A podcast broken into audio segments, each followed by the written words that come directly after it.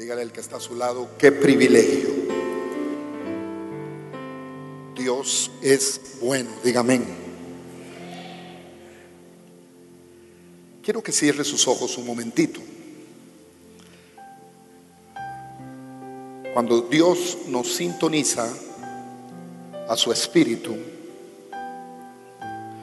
nos da dones específicos y los dones nos hacen encontrarle el sabor a la vida del reino de Dios. Hace un tiempo le pedí un don al Señor y era el don de conocimiento. Con pequeñas cosas que yo puedo sentir con este don de ciencia, puedo declarar una palabra. Quiero que escuche esto. Un día tuve que estar con mi padre ya muriendo en un hospital allá en una provincia que se llama Cartago, Costa Rica. Y no había campo. Y lo pasaron a él donde estaba las personas con cáncer terminal. Y yo lo acompañaba, pero yo no sabía que el cáncer olía cuando tiene, ya está en último. Y se me quedó ese olor esta mañana cuando entraba aquí. De una manera pude oler lo que hace varios años olí. Y el Señor me decía, tienes que declarar una palabra antes de predicar el día de hoy. Y la palabra es esta. Toda célula cancerosa en este momento, en algún cuerpo de los que estamos aquí, va a ser desarraigado en esta mañana. En el nombre de Jesús. Todo diagnóstico que te han dado naturalmente, humano, el Señor dice hoy que por medio de mi Espíritu Santo voy a hacer una sanidad profunda. Y el Señor mismo con autoridad va a quitar todo diagnóstico canceroso a alguna de las personas que están aquí o que nos pueden estar viendo en el nombre de Jesús. ¿Cuántos dicen amén? ¿Cuántos dicen no acepto ningún diagnóstico natural? Diga, acepto el diagnóstico del cielo. Vuelva a ver al que está a su lado y le diga, dile, sé sano en el nombre de Jesús. Sé sano en el nombre de Jesús. Gloria a Dios. Bueno, alguien me dijo, apóstol, ¿va a hablar de fútbol? No. Eso es totalmente del diablo, hablaron esta mañana. Quiero compartir algo que me inquietó, porque escuché esa palabra hace año y medio. No soy muy, muy místico, creo en los sueños, más bien soy más predicador al área del carácter, amo la unción, pero Dios me ha tenido en esta brecha por años de, de nivelar el carácter del cristiano con la unción también. Porque una unción con un carácter de Cristo es un hombre o una mujer explosivos en el reino de Dios. Y sucedió una noche que no soy de los que me acuerdo de los sueños, aunque los doctores dicen que uno sueña pero no se acuerda. Y me pasó algo sobrenatural. El Señor me llevó a, yo consideré que era el cielo, el cielo. Nunca me había pasado algo así, he escuchado mucho de esto. Y llegué. Me llamó mucho la atención que había un gran dinamismo en el cielo, un gran dinamismo, un trabajo tremendo. Pude considerar que los personajes que yo veía corriendo de un lado a otro eran ángeles. Y yo quería hablarles, pero no me volvían a ver. Ellos seguían en un movimiento tremendo, corriendo de un lado para otro. Y yo quise preguntarle algo y, y nadie, nadie me, me respondía. Yo le quería decir, ¿qué es lo que está pasando aquí? Resulta que uno se me quedó viendo y se me acercó. Si usted me dice cómo era el ángel, no sé, yo los vi como humanos, normales. Y me dice, si quieres preguntarme algo, pregunta. Pero rápidamente porque tengo una tarea que hacer y aquí estamos muy ocupados. O sea, me dio a entender, dilo rápido y devuélvete. Yo le hice la pregunta, ¿qué es lo que está pasando aquí? ¿Qué es lo que está pasando?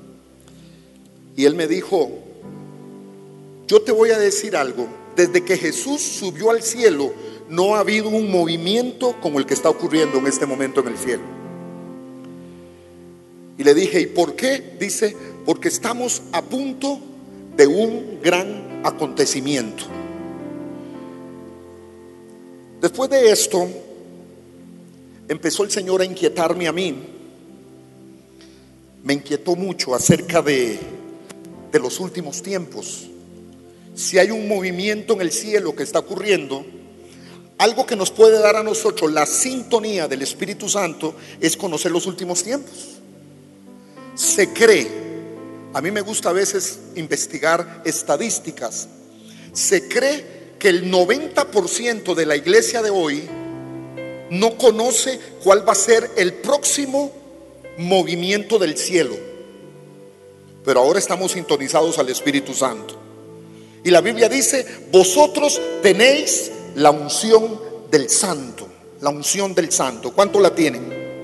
Yo quiero que usted levante la mano y diga, tengo la unción del santo. Y diga conmigo, puedo conocer todas las cosas, todas las cosas. Ahora yo comprendo que la unción del santo es estar bajo una sintonía del Espíritu Santo. Hay una, hay una materia dentro de la teología que se llama la escatología. La escatología estudia los últimos acontecimientos proféticos. Y desde que esa situación me pasó, yo he empezado a, enseñar a nuestras iglesias fuera de Costa Rica e iglesias que tenemos el estar sintonizados y el poder discernir, óigalo bien, los acontecimientos futuros. Ustedes saben que, que el Señor viene, ¿cuánto lo creen? Porque hay doctrinas que han dicho ya que ya Jesús vino. No, Él viene. Hay una promesa llena de versículos de que hay un momento determinado que Jesús viene. Yo quiero, eh, en mi punto de vista escatológico, enseñarles algo de, de lo que yo creo escatológicamente. ¿Qué situaciones están sucediendo? Que si yo estoy sintonizado al Espíritu Santo, yo puedo darme cuenta que estamos ante un gran acontecimiento. Amén. Hay algo que me ha hecho a mí el estudiar estos días sobre sintonía, lo que pude escuchar ayer del pastor Aaron, del pastor Reinaldo, y es que cuando estoy sintonizado, yo tengo una capacidad de estar en una frecuencia directamente de Dios. Cuando usted está sintonizado, usted anda en frecuencia modulada, en FM. Cuando usted no está sintonizado, usted anda en una frecuencia AM. Por eso cuando uno no se, sintoniza en el Espíritu, las cosas naturales, uno tiene la capacidad de trasladarla a las cosas sobrenaturales de Dios. Todo lo que a usted le pasa naturalmente tiene una enseñanza espiritual. Todo lo que a usted le pasa. Nosotros somos omnis, diga omnis. La gran problemática del cristianismo de hoy, a no estar sintonizado, vivimos muy pegados al planeta Tierra y hoy lo vamos a despegar. ¿Cuántos quieren despegar? Todo acontecimiento natural tiene enseñanza espiritual. Les voy a dar un, micro, eh, mi pensamiento. Si yo digo algo en cuanto a la escatología, porque muchos pensamos diferente, yo voy a dar mi opinión. Y voy a entrar a hablarles rápidamente de un personaje bíblico de los últimos tiempos que ya está trabajando, ya. Ya está en el mundo trabajando. Pero antes de esto, si yo me equivoco escatológicamente, no me hagan caso a mí, háganle caso a su pastora o a mi pastora. Pero voy a decir mi punto de vista porque estoy muy preocupado. La vida de unción, la vida de sintonía en el Espíritu, escúcheme bien, es que dijo Jesús, yo no os dejaré huérfanos, les enviaré el Espíritu, óigalo bien, y Él nos llevará el conocimiento de verdades, aún naturales, aún de negocios, aún de amistades, toda circunstancia natural. Óigalo bien, el Espíritu Santo lo va a evacuar. Yo tengo que percibir ya, yo quiero hoy sintonizarlos en el FM a usted, el Espíritu Santo. Pero es que mi negocio no es tan bien, es que le falta sintonización del cielo. Amén. Bueno, les voy a hablar rápidamente y los voy a llevar hasta el final del mundo. Diga gloria a Dios. Mi punto de vista porque quiero hablar de un personaje que está trabajando ya. Escúcheme esto. Les dije que el 92% del cristianismo, eh, perdón, el 90% del cristianismo de hoy no conoce el futuro de lo que es la iglesia el día de hoy. El 63% del cristianismo en el mundo carecen de la enseñanza del libro de Apocalipsis. Muchos cristianos le tienen miedo a leer Apocalipsis. Y es el libro con mayor, con mayor bendición al que lee ese libro. Es un libro de bendición. Dígale que está a su lado. Todo lo catastrófico que dice ahí, dígale, no es para usted no es para usted. Y dice que el 90% de los creyentes de hoy ignoran este libro.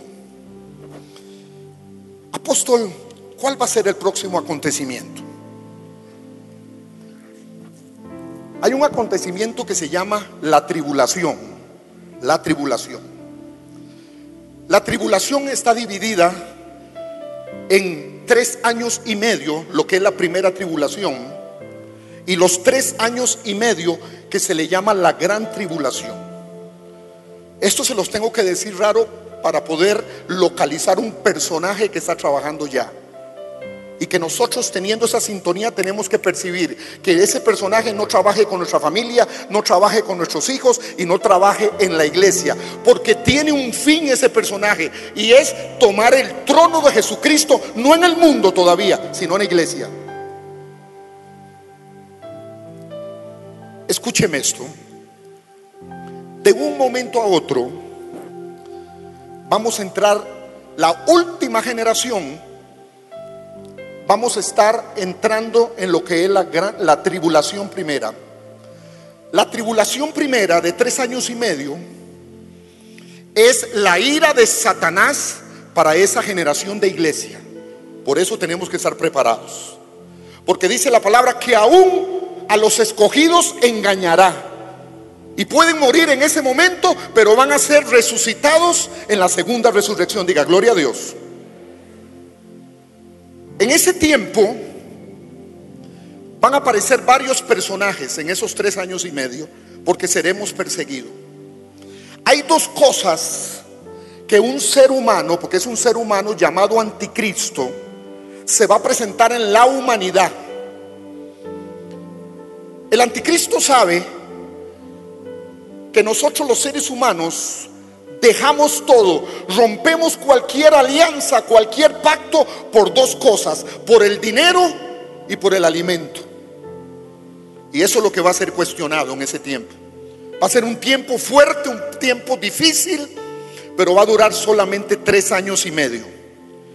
Dígame, tres años y medio, escúcheme esto. Allá aparecerá el dragón, que es el tipo de Satanás. Aparecerá el anticristo, que es el 666, que usted conoce. Yo quiero decirle que esto que le estoy hablando no es una historia de Halloween, ni es una película que inventó Hollywood. A veces estamos tan pegados a la frecuencia de la AM del planeta Tierra que no conocemos los acontecimientos donde van a ser gloriosos para mi vida y para la tuya, dígame. Escúcheme esto. En esos tres años y medio vendrá la gran ramera, vendrá Babilonia otra vez. Algunos me han dicho a mí, y la Biblia lo explica muy bien, la gran ramera, Babilonia, Babilonia tiene dos opciones, de acuerdo a Apocalipsis 17 y 18. Estoy dándole un simplificado, pero estos se duran años de para tenerlo y me cuesta mucho tenerlos todo un año aquí sentados. La gran ramera, capítulo 17 y capítulo 18, no es una entidad, porque muchas veces decíamos que tal organización religiosa es la gran ramera, pero la Biblia dice que la gran ramera es un espíritu de confusión. Y se divide en dos la gran ramera espiritual y la gran ramera comercial. Yo quiero decirle que tanto los religiosos que se le ha dicho la gran ramera tienen este espíritu, como la iglesia evangélica tiene ese espíritu también. El espíritu financiero. El espíritu hoy en día, hermanos, que ha entrado, gracias a Dios por nuestros ministros de alabanza de CBL, dígame. Hace poquito invité a un ministro de alabanza que me gusta mucho, desde Argentina. Ya dije el nombre del país y me dice de esta manera, mire Babilonia ya trabajando. Es más, si Martín Lutero se despierta hoy, se vuelve a morir porque encontró la Babilonia en la iglesia cristiana. Ese espíritu comercial, ese espíritu idólatra también. Hoy mandan más los, hombres que lo que diga Dios. Un hombre me decía un día de estos, yo creo mucho en lo que mi apóstol dice y si la Biblia dice otra cosa, yo creo en lo que mi apóstol dice. Usted está frito, le dije. Eso es Babilonia. Por eso Dios está sintonizándonos porque algo viene. Espere algo que viene. Pero usted lo va a discernir y usted va a decir, son los tiempos finales. Antes nunca lo compartía, casi solo lo compartía Gigi Ávila sobre el asunto de que ya Cristo venía. Esas personalidades van a empezar a soltarse ya. Cuando este hombre yo le dije, ¿y qué me pides para venir? Me dice, te pido 20 mil dólares, me depositas 10 y cuando llego en el aeropuerto me da los otros 10 mil dólares. Necesito lugar con frutas, necesito un camarino especial para mí. Yo me quedé viendo y le dije, no, mejor me traigo a Luis Miguel. ¿Verdad que sí? Tiene que venir con su apoderado y con su abogado. Y en avión de primera clase, repita conmigo, Babilonia. Si Martín Lutero se despierta, le da un ataque al corazón de ver lo que está pasando en la iglesia. Pero ya son los tiempos de parto. Diga conmigo, ahorita el Señor viene, ahorita viene, cree, ahorita nace otra vez el Señor en, en el planeta Tierra. Diga gloria a Dios. En esa primera tribulación se termina los tres años y medio. Todos estos personajes los vamos a ver, la generación que va a estar ahí. Dígale que está a su lado, sintonízate, que no te agarre. Sintoniza a tus hijos en tu hogar, dígame. Sintoniza tu familia, dirige tu familia, óigalo bien, para que cuando estos personajes vengan, no muevan tu casa.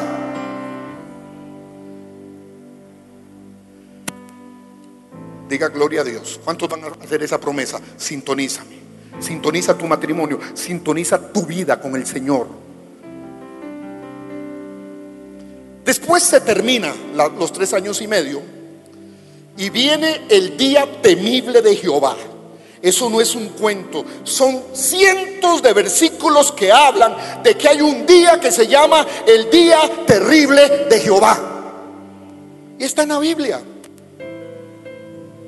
En esos tres años y medio viene una ira, todos los sellos son desatados, pero viene la ira de Dios, el día grande de Jehová. Y como dice el libro de Isaías, capítulo 61, el día de la venganza de nuestro Dios.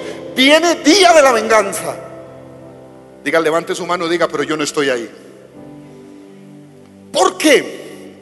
Porque antes de que termine o cuando termina la primera tribulación y viene la segunda, viene lo que se llama el arrebatamiento. Diga, yo me voy.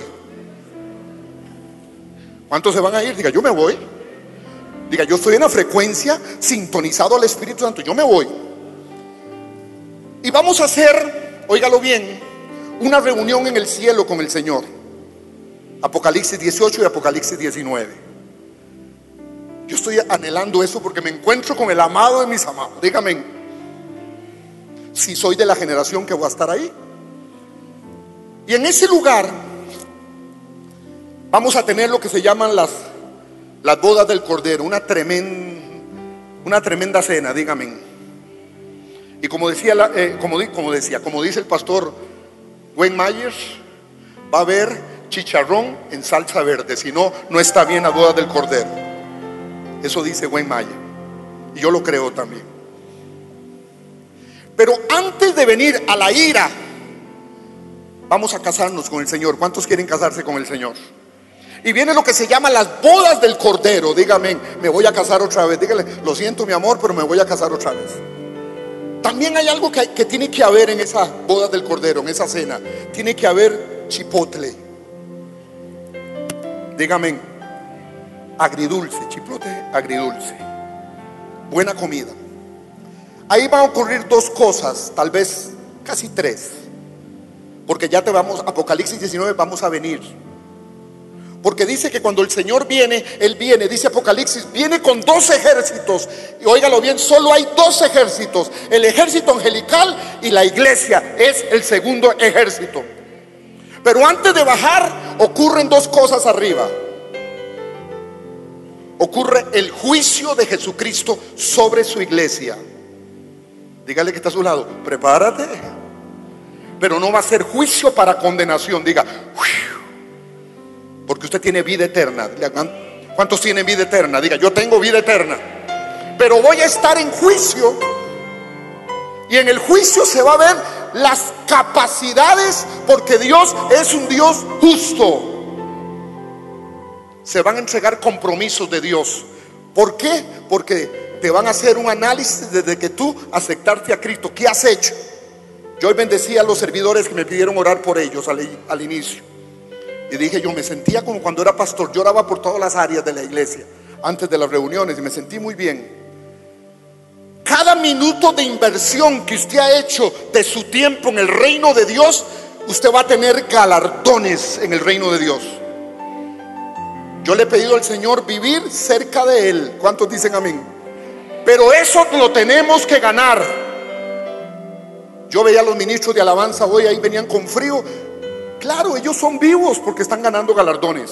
Los servidores que estaban, los que hemos pagado precio en el reino de Dios, tendremos en el reinado de Dios galardones porque es un Dios justo.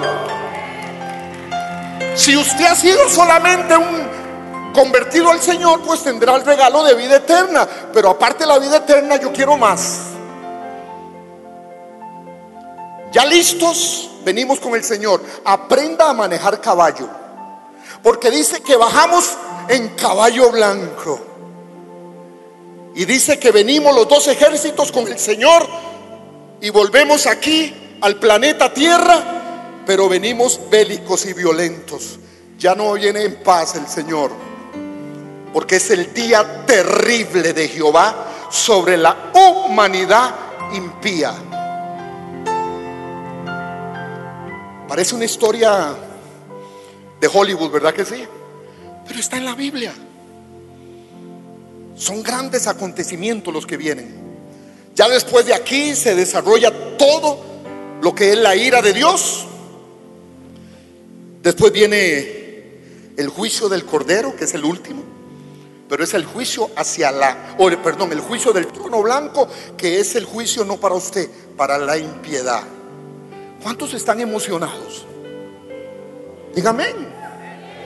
Dice la palabra que nosotros, dice la Biblia, debemos amar la segunda venida del Señor. ¿Cuántos aman que ya venga? Diga, Señor, ven ya. Yo le decía allí, Señor, venga ya antes que la América sea campeón. Diga, gloria a Dios. Muy bien. De ahí quiero llevarlos a, a dos pasajes. Porque quiero que disierna la personalidad del ser maligno que está trabajando ya. Quiero que usted vaya a primera de, de Juan, por favor. ¿Están conmigo?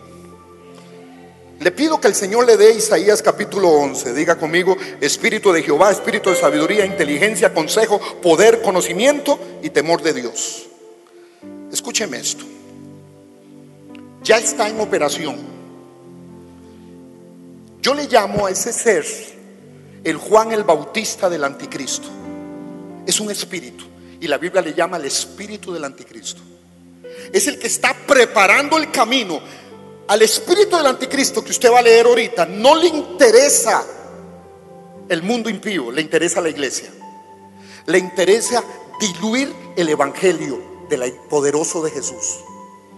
Le interesa que usted tenga doble personalidad. Le interesa que usted sea durante toda, todo el domingo en la iglesia un ángel del cielo, dígame.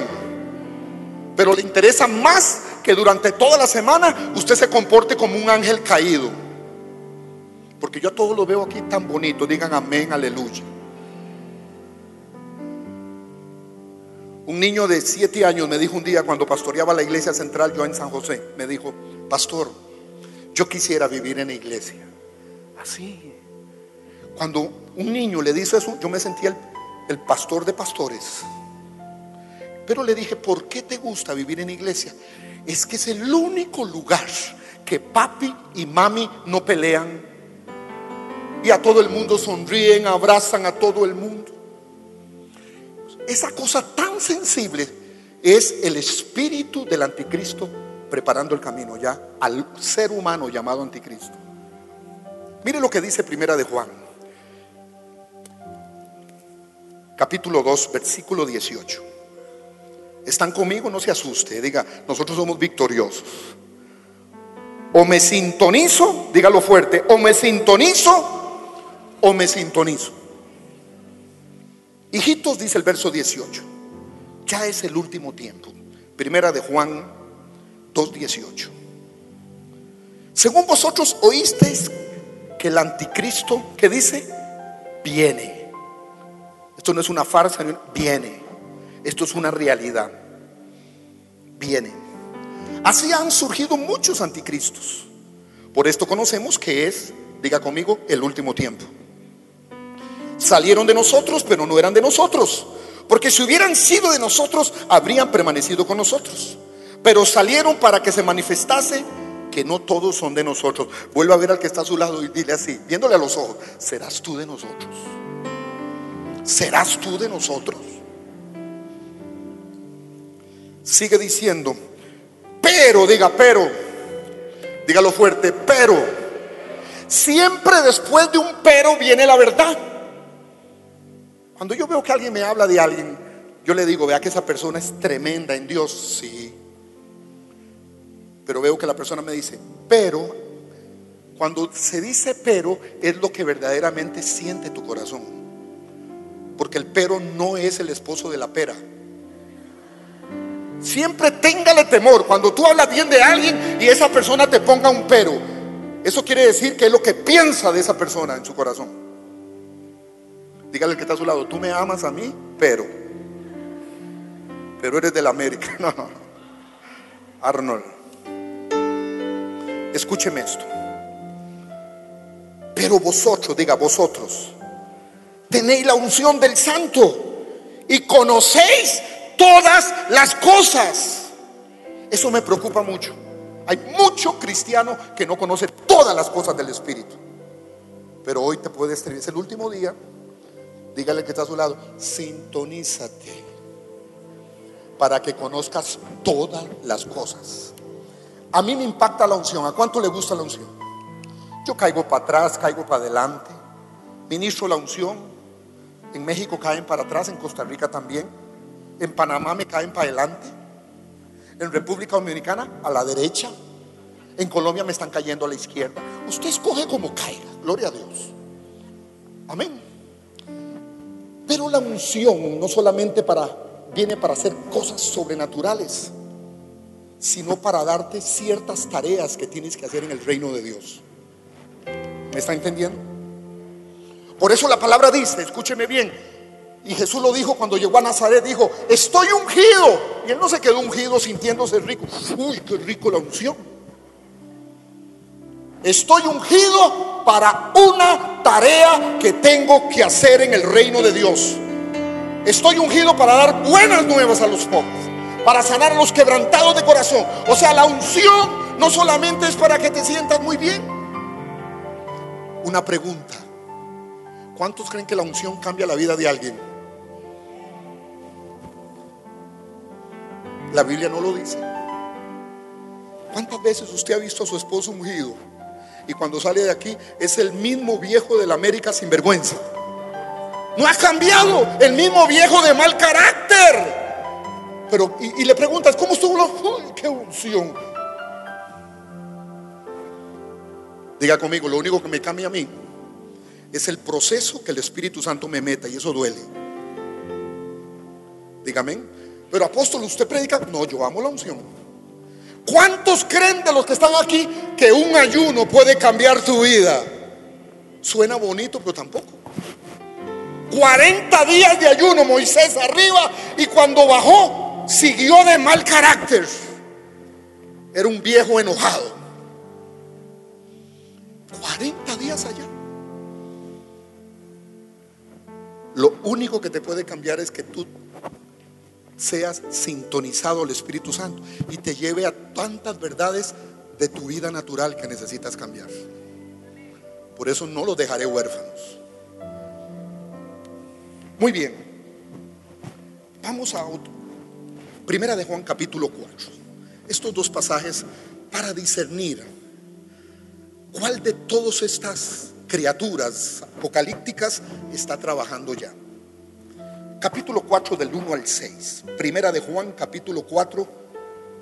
Amados, no creáis a todo espíritu, dice, sino probad los espíritus si son de Dios, porque falsos profetas han salido por el mundo.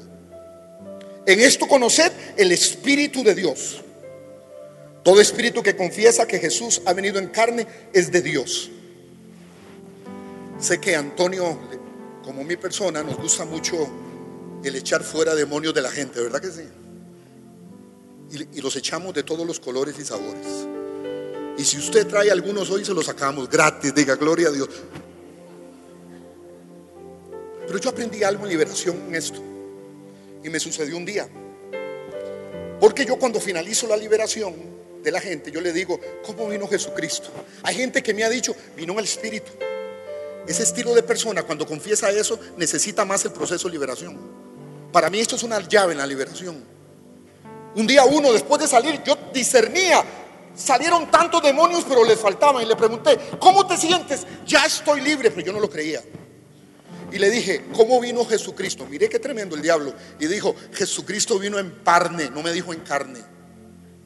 Me confundió. Inmediatamente le dije, no te vayas, siéntate otra vez. Por lo menos le faltan tres horas más. Todo lo que es de Dios cree y confiesa que Jesucristo vino en carne. Se levantarán hombres, se levantarán profetas, pero tienen que confesar, si son de Dios, que Jesucristo vino en carne. Están emocionados, dígame. Ya casi, ahorita termino, me dieron un tiempo.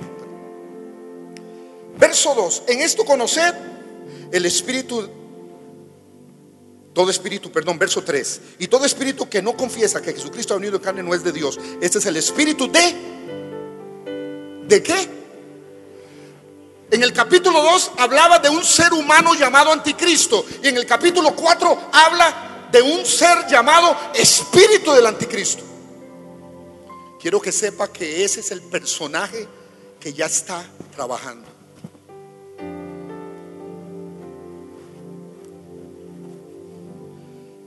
Se quiso dar como una confusión en lo que sigue.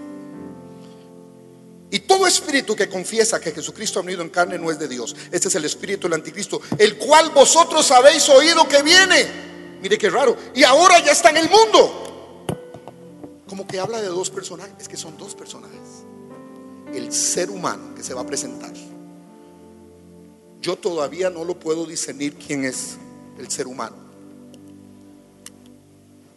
Ustedes han discernido, me dicen, pero hay un ser humano. Tiempo atrás, los pastores, tanto en Estados Unidos, en Inglaterra, dijeron que en aquellos tiempos que era Henry Kissinger. ¿Se acuerdan de Henry, secretario de los Estados Unidos, ex secretario? Pero no, no. Pero va a haber un hombre. Un hombre que va a tener la habilidad comercial mundial de este régimen mundial que ya está imperando, pero que no lo está poniendo él. Se lo están preparando al anticristo. ¿Quién? Eh, al, anticristo. ¿Quién? El espíritu del anticristo, que ya está en operación. Yo al final le voy a dar algunas características para ver si el espíritu del anticristo se está moviendo en ti o cerca de ti. ¿Cuántos quieren ese diagnóstico hoy? Y lo vencemos. Le decimos, mire anticristo, Jesucristo vino en carne para destruir las obras del diablo.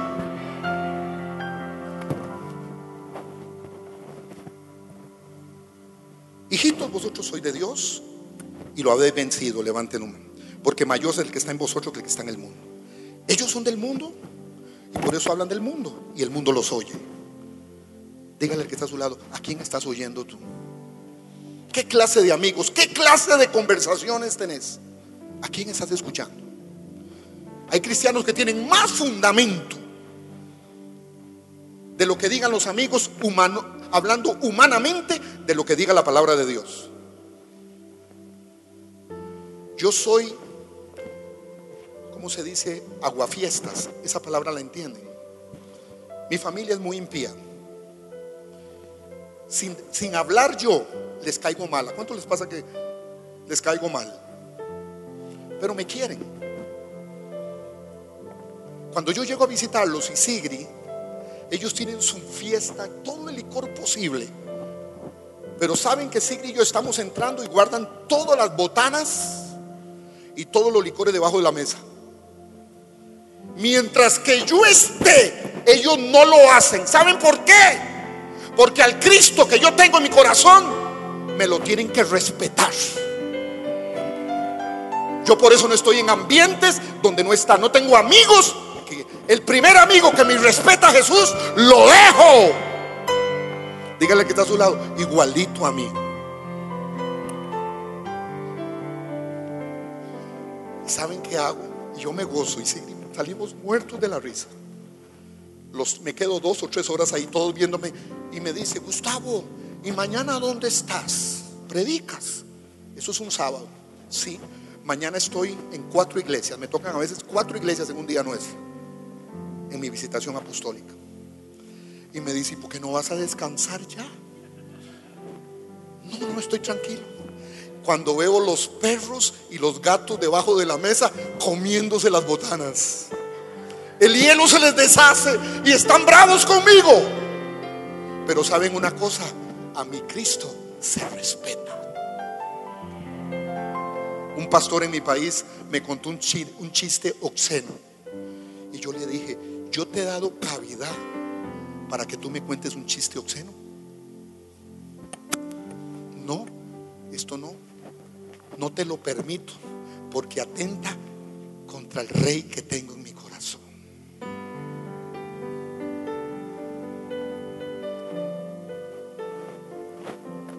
Diga, tengo la unción del santo. Escúcheme esto, que es lo que voy.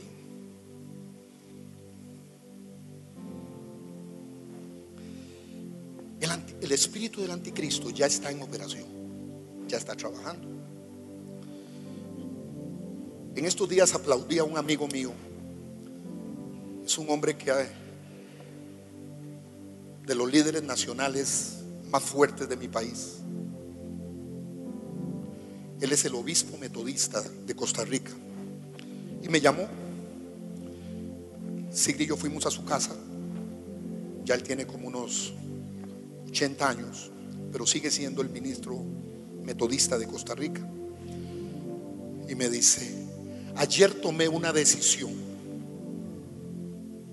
Va a ser difícil para nuestras iglesias, porque en este momento se están cortando todas las ayudas financieras de la Iglesia Metodista de Estados Unidos para Costa Rica. Porque ayer di mi carta de renuncia a la Iglesia Metodista Estados Unidos. Porque ya me dieron la orden de casar homosexuales. Y yo le dije, Dios no te va a dejar. Se quitó. La Iglesia Metodista Internacional ya no tiene iglesias metodistas en Costa Rica. Y así verán muchas denominaciones en este tiempo, porque son secuelas del espíritu del anticristo en preparar al ser humano llamado anticristo. El deseo de él, vuélvame a ver, es diluirte el evangelio en ti. Y vuélvame a ver. Óigalo bien, sin Cristo nada podemos hacer. Nada podemos hacer. Hoy es muy bueno que el Espíritu te sintonice a ver qué áreas de tu vida están siendo diluidas por el Espíritu Anticristo y las vas a cerrar en el nombre de Jesús. Tiene varias funciones. Escogí algunas para ustedes hoy. Él prepara el camino fácil para el anticristo hombre, para que no tengas obstáculos, para que Él no tenga obstáculo en poseer la autoridad de la iglesia de Jesucristo en la tierra. La idea principal del espíritu del anticristo es silenciar, óigalo bien, el poder de Dios en la iglesia de hoy. ¿Qué hará? Primero, trabaja para sacarte del Evangelio. El Evangelio, óigalo bien, ni se compra ni se vende.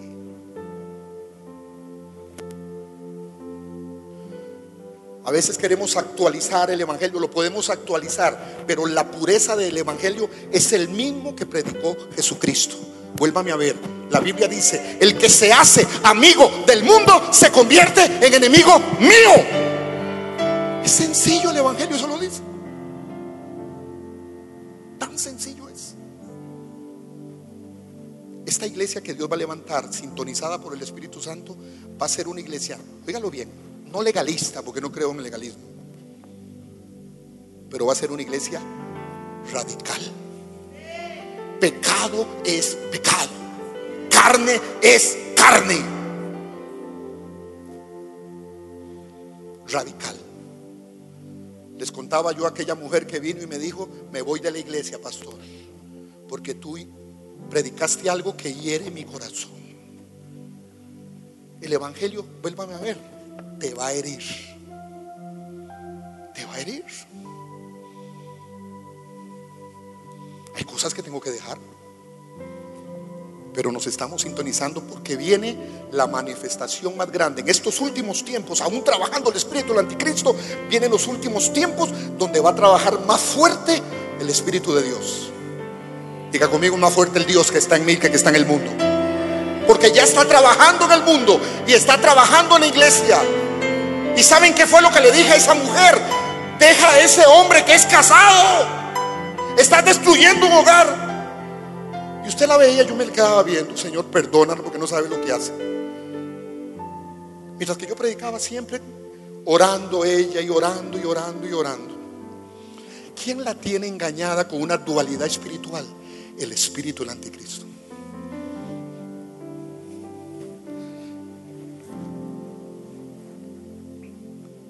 Él quiere conquistar nuestra lealtad a Dios. El trabajo del Espíritu va a ser conquistar nuestros valores espirituales y morales. Usted lo puede ver hoy en el mundo, el aborto, el matrimonio gay, rienda suelta al humanismo, multitud de credos espirituales hoy en día. El pecado no es malo. Yo escuché esto ya en iglesias en mi país. ¿Saben qué dicen algunos en mi país? Diga, Costa Rica debe ser tremendo. ¿eh? Es que inventan una doctrina. Yo peco en la carne, no en el espíritu. Ah, cara, vieja sinvergüenza le di. Y les gusta. Y usted ve que estas enseñanzas light les fascina a los impíos que van a la iglesia. Porque son enseñanzas light.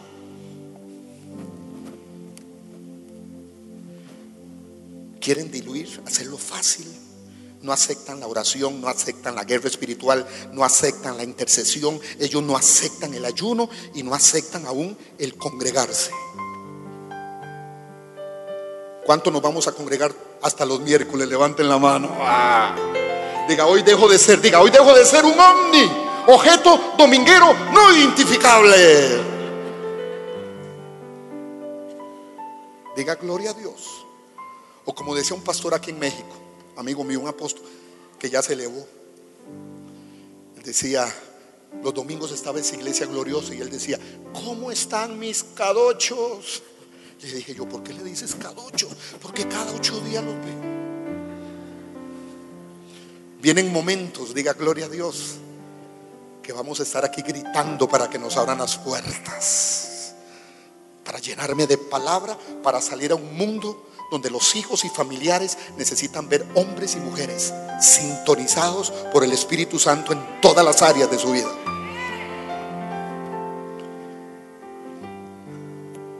Será un hostigador de negar el poder que tenemos en Dios para sanar, para ser libres, para prosperar. Por lo tanto, hará que la gente vea a Jesús como un ser normal. Diga conmigo, Él es poderoso.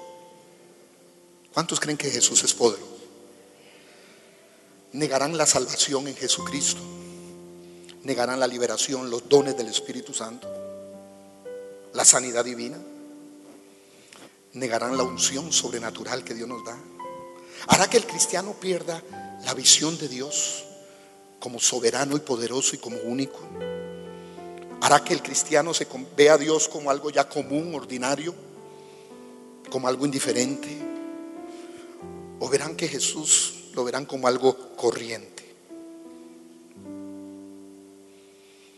Hará que la iglesia deje de admirar a Dios. Porque lo que tú dejas de admirar, dejas de confiar. Diga conmigo, Jesucristo, te admiro. Porque uno solamente le hace caso a alguien que admira. Y Él es admirable. ¿Cuál es uno de los nombres de Él? Diga, admirable. Admirable. Finalizo para orar. Doctrinas. Hoy haciendo esta renovación para actualizarse con el mundo. Concilios lanzará sobre su iglesia del Señor ideas demoníacas, un poquito de pecado, no es dañino, no es dañino. Un poquito de fornicación, adulterio, pornografía, no es dañino. Un poco de coqueteo con el mundo no es nada malo. Un poco de coqueteo con el sexo opuesto no es pecado. Jesús dijo esto, un poco de levadura leuda toda la masa. Mis hijas entraron un día en su preadolescencia y yo tengo que hacer algo sabio con ellas. Porque decían mis hijas es que sus amigas son del mundo. ¿Cómo le enseño yo a mis hijas que un poquito de pecado y de mundo puede leudar la masa espiritual? Y vean lo que hice. Les hago esta recomendación y no se los cobro en esta mañana. Hice una torta. ¿Cómo le llaman al, cumpleaños? ¿La torta de cumpleaños? Torta pastel. Torta es Colombia y Costa Rica le dicen queque. Amén. Queque es algo rico que usted se lo come fácil, ¿verdad que sí? Nosotros le decimos así queque a la selección mexicana. Ah, no lo diga. Escúcheme esto. Y yo hago queques, pastel. Y llamé a mis tres hijas. Estaban en su adolescencia las tres, son muy seguidas. Y les dije, hoy sábado su papá va a ser queque. Y es delicioso, empiezo con todo trabajar, todo. Y ya cuando tenía, antes de hornear, de hornearlo, ellas felices porque iban a comer queque de papi. Fui al patio y agarré un poquito de caquita de perro, del tamaño de la punta de una aguja. Y ellas vieron, ¿esto qué es? Una caquita de perro. Y la eché al pastel. Era una millonésima parte del pastel. Y ve a mis hijas, no lo comieron.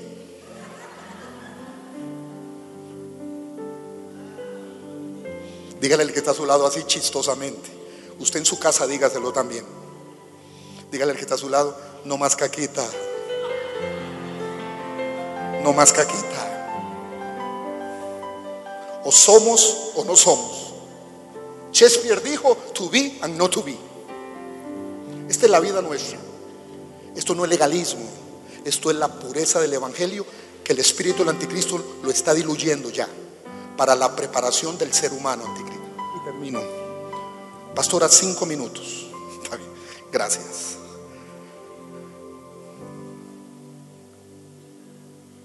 Un poco de pecado no me daña. Poco de carne tampoco. Para esto le regalo dos pasajes. Eclesiastés 10.1 dice, las moscas muertas hacen heder y dar mal olor al perfume del perfumista. Así una pequeña, repita conmigo, locura. Una pequeña locura al que es estimado por sabio y honorable. Dígale al que está a su lado, no te dejes de pequeñas locuras que te pueden llevar a una apertura de puertas al diablo gigantes en todas las áreas de tu vida. Y le regalo el Eclesiastés 18. El que hiciere hoyo caerá en él. Eclesiastés 18.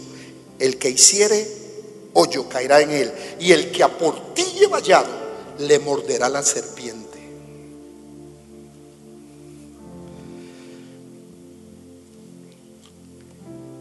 Cuando a mí me diluyen el Evangelio, me diluyen el poder de Dios en mi vida. Me diluyen el poder de la palabra de Dios.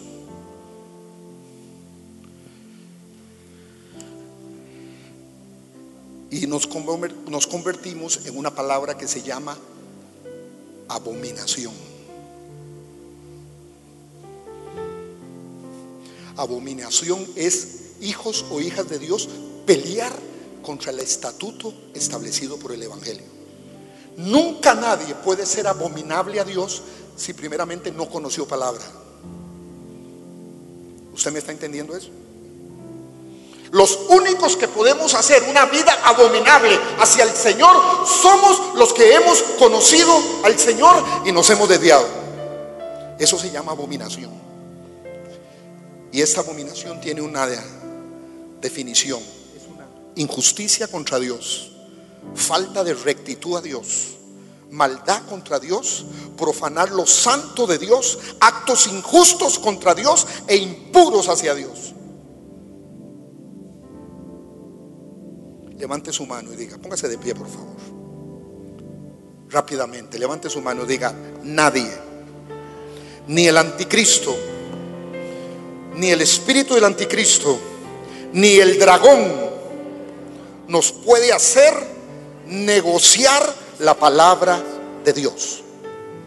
El fin de él, dice tesalonicenses, es tomar el trono y la autoridad de la iglesia. Dígale que está a su lado, si es por mí, no lo dejo a partir de hoy.